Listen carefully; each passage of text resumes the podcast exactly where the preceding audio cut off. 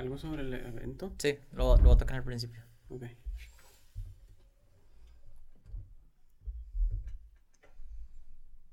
¿Está grabando ya? Sí. ¿Está grabando y están grabando nuestras cámaras? Ok. 3, 2. Traffic Master, capítulo número 27. César, preséntate. Hola, hola, como ya me conocen, mi nombre es César Acosta, soy cofundador de Lazo ah, y bueno, pues aquí co-host de Traffic Masters. Oigan, vamos a, bueno, vamos a platicar un poquito. El fin de semana pasado estuvimos en Guadalajara, tuvimos el evento del metaverso, aquí iban a estar algunas imágenes de respaldo. Pero estuvo muy bueno, buen perfil, bueno. buenos temas. ¿Qué te Qué pareció el evento? ¿no? No, yo creo que fue todo un éxito. Este, fue bastante gente, pues la verdad es que llenamos el evento, estaba, hasta tuvimos que poner unas, unas sillas de más. Este, y bueno, pues creo que hubo mucho networking, la experiencia también con el Oculus estuvo muy padre y muy buenos perfiles, ¿no? Gente que también ya estaba muy interesada en meterse todo el mundo al metaverso.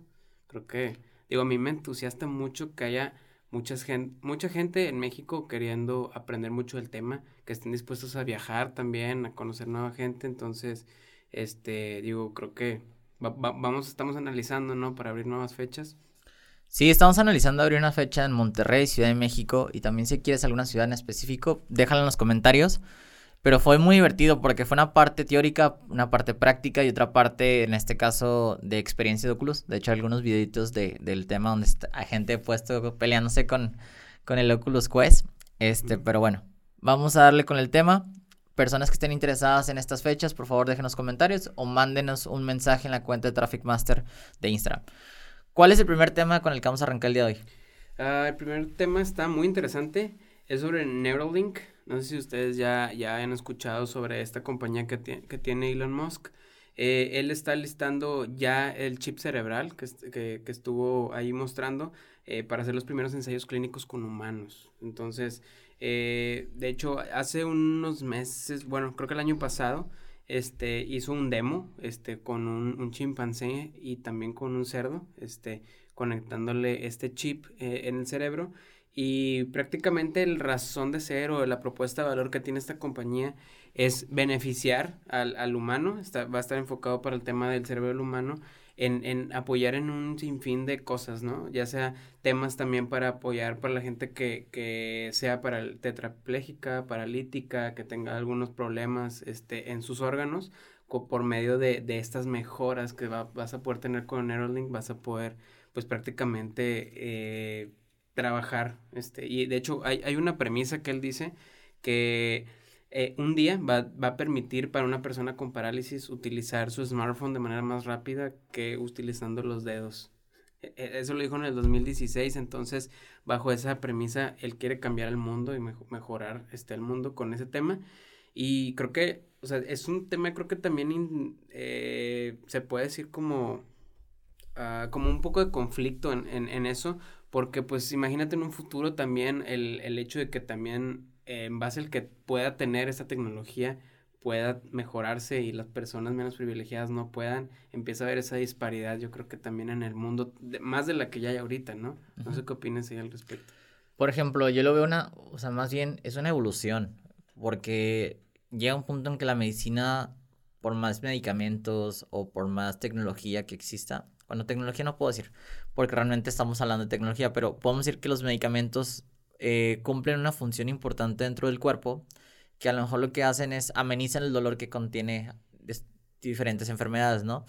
Por lo cual creo que la tecnología puede ser un factor de ayuda, porque hace que de cierta manera conectes eh, lo que tú quieres o lo que, por ejemplo, si una persona que quiere caminar y le es imposible, a lo mejor con la parte tecnológica le puede dar esa función o ese milagro que se espera.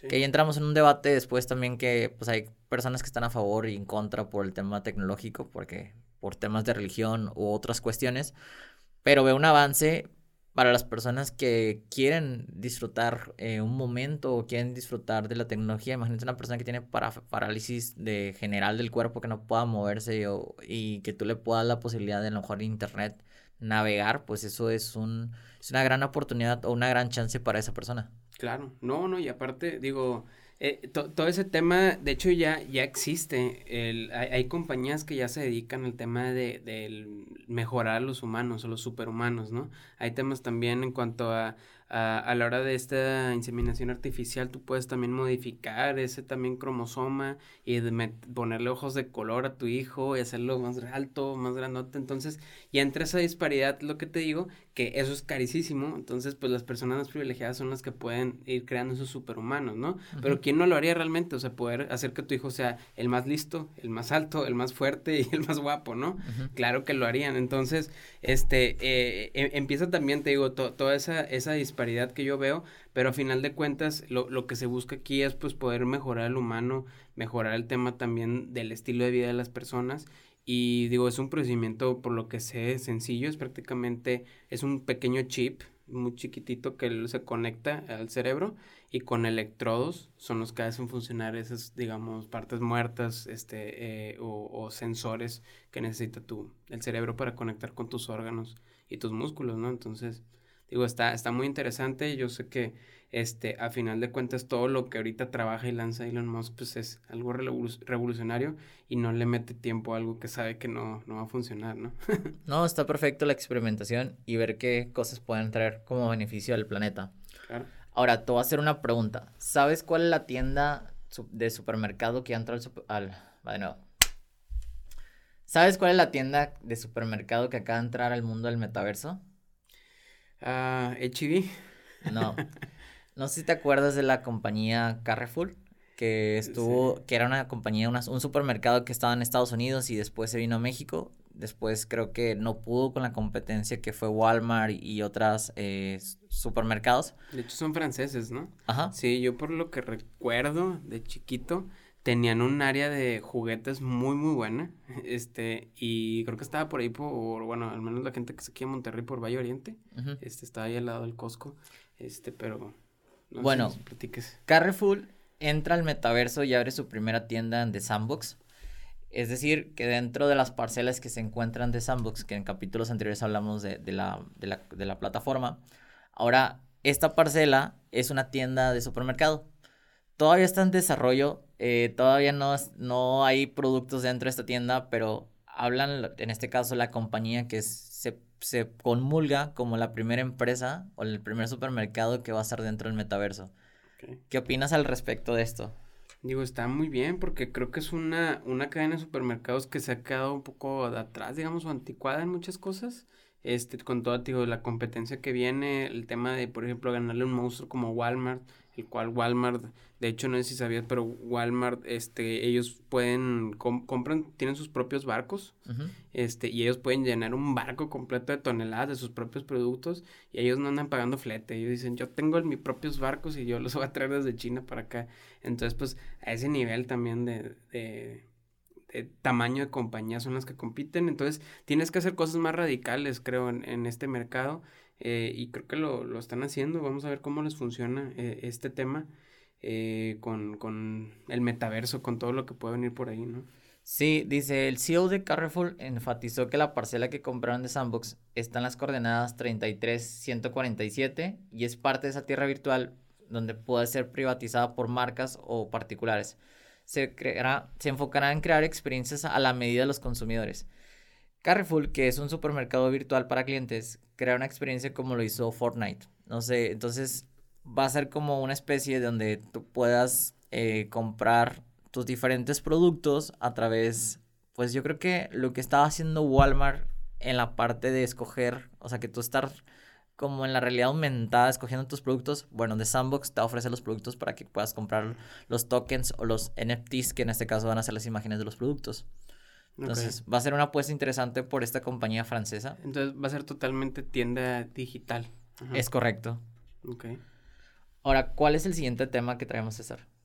Ah, el siguiente tema, este, muy interesante. No sé si este, alguien, alguien ha escuchado esto, a mí se me hace bastante loco. Pero adivinen qué club de, de fútbol en México contrató a su primera jugadora con criptomonedas. Así es, esto es Tigres, eh, Tigres de la Universidad Autónoma de Nuevo León. Eh, ellos son el primer equipo mexicano en el cual puedan hacer un fichaje por medio de cripto. No sé si nos puedas platicar un poquito más. Sí, hay, hay una hay un club que en este caso está en Turquía, se llama Harunok Taspor, un pequeño club de Turquía. Fue el primer fichaje por medio de criptomonedas al contratar al jugador Omer Farouk. Tiene un nombre muy complicado, pero ante el 2018.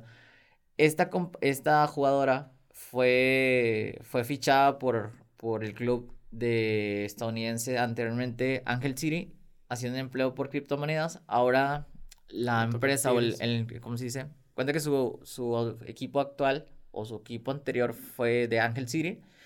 De, después, como pertenecía todavía, todavía la, al, ¿cómo puedo explicar? Al club de Turquía, pues fue cedido a los Tigres este, como un nuevo refuerzo para la parte de, pues de la parte de fútbol, ¿no? La parte de, de esto de la mercadotecnia también de manejar. Ahora que lo ven como un negocio, el, el, el, no solamente los futbolistas en la parte del masculino, sino también en la parte femenino. Sí, no, y creo que, o sea, se, está haciendo, se hace muy interesante con ese tema de, de la parte de las criptos, ¿no? Porque, pues, como saben, o sea, el adquirir un jugador de fútbol, este, cuesta tus buenos millones de dólares. Entonces, pues todo ese tema de comisiones que puede haber entre bancos, entre todo el, lo que puede tardar hacer una transacción de ese calibre, el hacerlo por medio digital, por criptomonedas, creo que es, es, un gran paso porque pues eh, a final de cuentas yo, yo creo que vamos a ver más adelante ya jugadores ya del calibre acá de Neymar, Mbappé, equipos ya europeos que puedan estar haciendo más transacciones por medio de cripto, ¿no? De hecho, un dato interesante de esto, adivina cuál es el club que ya maneja pagos asalariados por cripto. Ah, ah, caray. ¿El Paris Saint Germain? Es correcto, o sea, Paris Saint Germain ya sacó su propia moneda virtual, entonces les paga, no todos los jugadores obviamente, pero habrá ciertos jugadores que ya reciben a través de cripto. Entonces, ya que un club de la talla del Paris Saint Germain ya te esté pagando por cripto, no dudo que esto se empiece a replicar en otros equipos de fútbol sobre todo por el tema de la economía, de cuántos impuestos tienes que pagar dentro de Hacienda con sus respectivos clubes.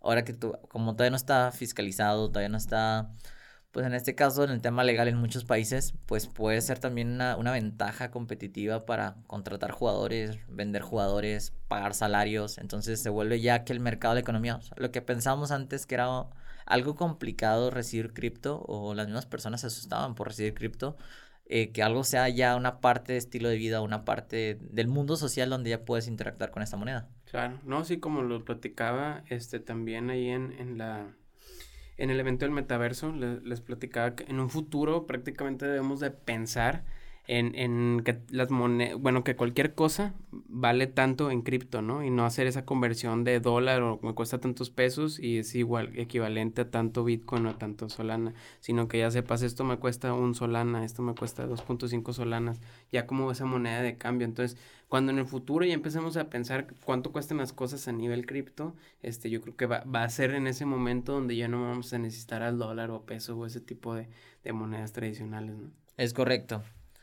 Ahora, otro tema interesante es, tú tienes, tú sabías que el 80% de, las, de los NFTs en OpenSea ahorita están siendo falsificados. Híjole. O sea, 80% de los NFTs de OpenSea están siendo evaluados porque hay mucho plagio y falsificación de las imágenes que están montando. Es decir, no son reales, son cuentas fake. Entonces, ahorita dentro de Twitter eh, hay, un, hay un como una cierta cuenta que lo que hace es una protección de datos para generar discusión si la cuenta es real o el NFT que están subiendo realmente vale la pena invertir, porque está habiendo mucha falsificación y mucho plagio también de las mismas imágenes con otras cuentas. Sí, sí, pues de hecho eh, platicamos en, episodios anteriores sobre que Twitter agregó ya el poder poner tu avatar, tu, tu NFT. Eh, se hace la validación nuevamente conectando tu Metamask y tu wallet este, y ahí hace esa validación, ¿no? Pero también, este, la gente ahí pone de que, oigan, vean mis NFTs o lo que sea, o se ponen a repostear ahí en threads NFTs que nada más descargaron la imagen JPG y pues por detrás no está ese contrato blockchain, ¿no? y, y, y, también ese de plagio y falsificación yo lo vi mucho que, que platicaba también Salomondrin al respecto porque estaban falsificando los root golems, este, estaban saliendo piezas también piratas, mucho más baratas, pero pues al final de cuentas no te vale nada, no, no es lo original. Entonces yo les recomiendo que tengan mucho cuidado este, en, Digo, creo que OpenSea también tiene que empezar a trabajar con, con, ese tema porque se le va a poder salir, se le va a salir de las manos si no hacen algo al respecto con el tema de los plagios, ¿no? Y falsificación. Pero también de cierta manera, pues eh, se tienen que informar y por eso eh, dicen que eh, tienes que meterte directamente al perfil de, de, del proyecto más que andar nada más navegando y te lo encuentres, ¿no? Porque esa es como que la única vía legal donde puedas llegar directamente a la colección original, ¿no? ¿Cómo sabrías o cómo te darías cuenta tú si un NFT es realmente bueno o es malo? ¿Cuáles serían los puntos a revisión de tu parte? ¿Bueno o malo? O sea, me refiero a que si es un, es un ah, plagio o es un realmente... Ajá, exactamente. Ah, creo que Diego es el que es más experto en ese tema, pero por lo que sé, este, digo, creo que hay, debe haber alguna, una partecita de verificación, ¿no? Donde, donde ya te, te aparece ahí pues ese certificado de validez que lo tiene que dar y pues obviamente la, la, persona falsificadora pues no va a tener esos datos, ¿no? Sí, de hecho, ahorita a ver si me aparece el dato, había una, una plataforma que te decía si el, si el NFT era realmente real mm. y de acuerdo a la rareza que tuviera ese NFT te lo posicionaba en un ranking. Ah, ya, ya. Nada más que no encuentro el link, pero se los vamos, se los vamos a compartir ahí en el... ¿Lo tienes por ahí, Diego? Se, lo vamos a compartir en el podcast para que lo puedan tener. Eh, ¿Cuál es el siguiente tema que traemos, César? Uh, el siguiente tema es sobre... Uh, lo, van a dar un concierto virtual, unos avatars, eh, para promover una película. Esto es Jennifer López y Maluma. Uh, recuérdame cómo se llama la... Creo que la película se llama Cásate conmigo, Marry Me. Eh, y en el cual pues van a subirse al escenario este y de, de manera virtual y pues van a estar haciendo esa, esa promoción digital, ¿no? Con, con estos conciertos virtuales con, con, avatares. Este, ya hemos escuchado este, sobre este tipo de, de, eventos, este, no, no es el primero que están haciendo este, en este tema, pero pues ahorita creo que los, los eventos virtuales están, están siendo muy atractivos ahorita para las marcas, para ese tema de marketing y promoción, este, están aprovechando también el hype que se tiene, entonces... Eh, Digo, esta es una película, más sin embargo vamos a empezar a ver que más empresas van a estar apostándole a este tipo de marketing, pues para poder llegar a más viralidad, ¿no? Mira, ya encontré la página. Si buscan, eh, se llama rarity.tools. Esa página habla de todas las colecciones que están agregándose en OpenSea. En esa página pueden ya sea revisar cuál es la rareza que tiene esta colección o pueden verificar si realmente está hecha por un buen autor como dato adicional, como que ya les vamos a compartir el link en, el, en los comentarios de YouTube y o dentro de las historias de Instagram. Sí, eh, les platicaba eso, entonces sobre, sobre el tema de, de, la promoción de esta, de esta película. Eh, van a poder ver esto, lo que le llaman el Bitmoji. ¿Recuerdas ese Bitmoji? Es como... Es, es como un sticker, ¿no? Sí, sí, tiene, tiene mucha similitud a, también a los, que, los monitos que se ven tipo en Roblox, ¿sí?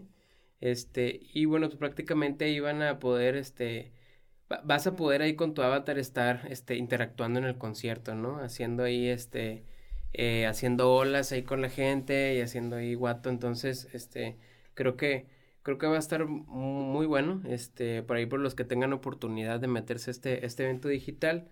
Eh, todavía no anuncian cuándo va a ser la fecha. Sí, él, él, es el jueves 3 de febrero. Será transmitido para todo el público dispuesto a una experiencia virtual.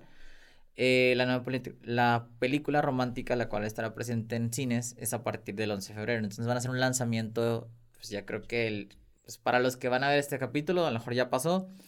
Para los que eh, todavía estén de que en expectativas, pues va a estar la película presente a partir del 11 de febrero. Entonces, los que alcanzaron, pues lo pueden ver retransmitido y los que no, pues obviamente nos dan feedback de la película a ver si cumple las expectativas de taquilla, ¿no? Último tema, el último tema se me parece muy interesante. Te voy a decir cuáles son las webs más visitadas del 2022. ¿Cuáles crees que sean? Ah, me imagino que mm, redes sociales. Sí. Las webs más visitadas del 2022 son Google, YouTube, Facebook, Twitter, Instagram, Baidu, Wikipedia, Yahoo, Yandex. ¿Y cuál es la cuál, cuál crees que sea la décima? No sé, amigo, tengo mucho que no veo eso. Dentro de las 10 más visitadas web está 15 videos. Para los que no conocen, pueden buscar el link. los que ya conocen, pues obviamente es una plataforma de contenido para último. Sí, Xvideos, sí.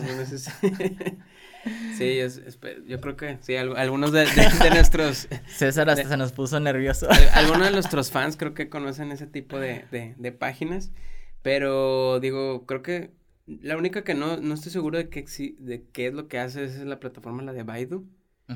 Este, más todas las demás creo que me hacen bastante sentido por el nivel de tráfico y las compañías que son.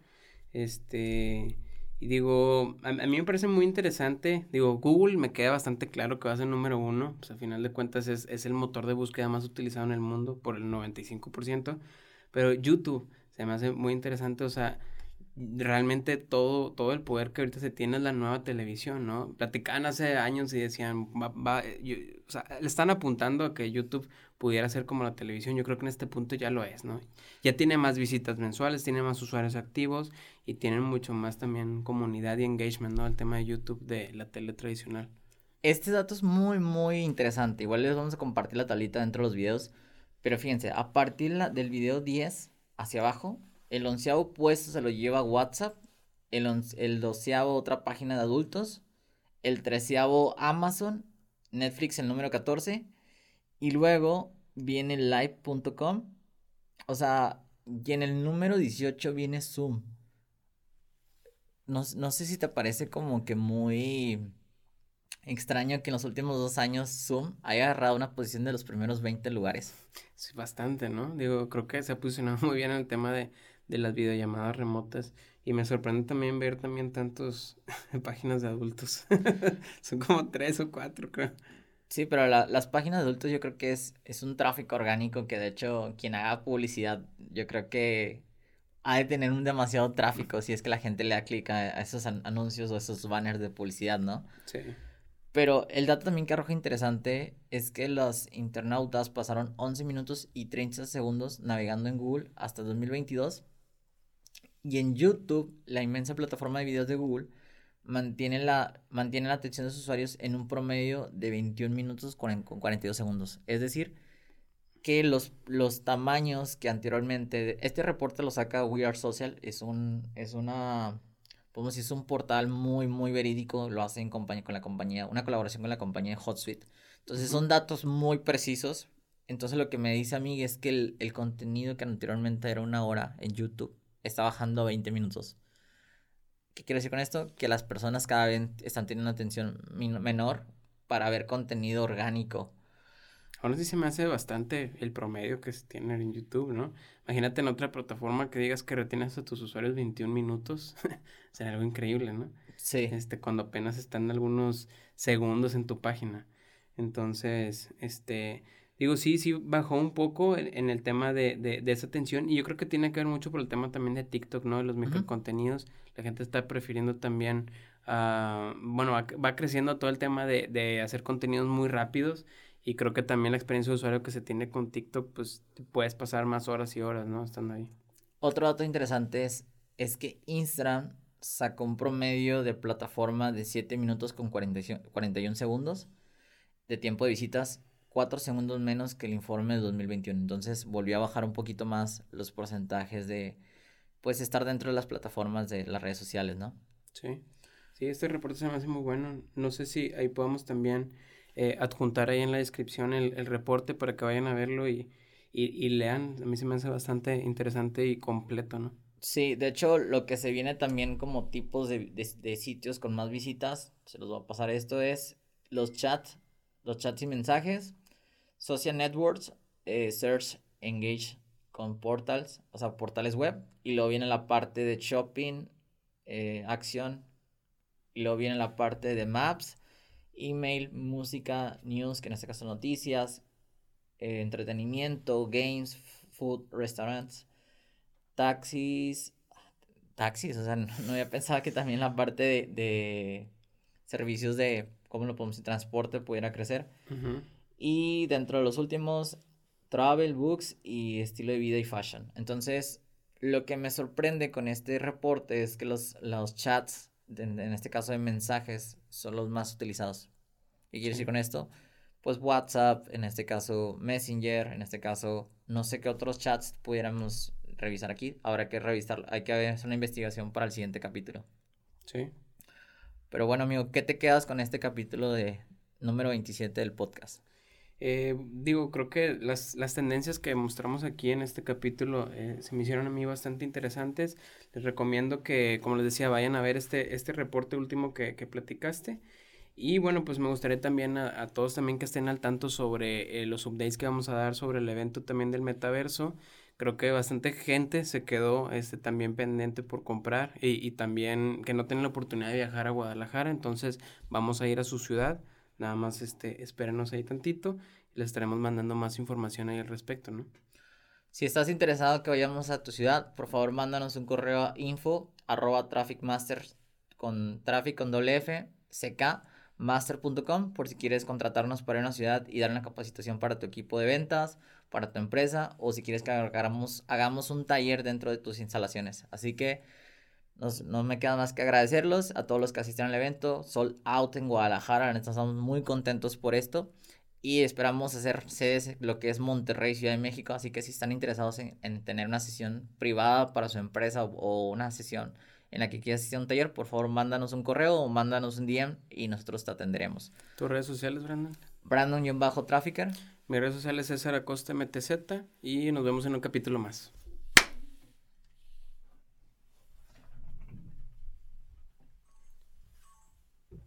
Listo, güey. Venga, me dejaste. ya no supe qué decir con lo de los NFTs, cómo validarlos, güey. Le dije, Diego, ayúdame.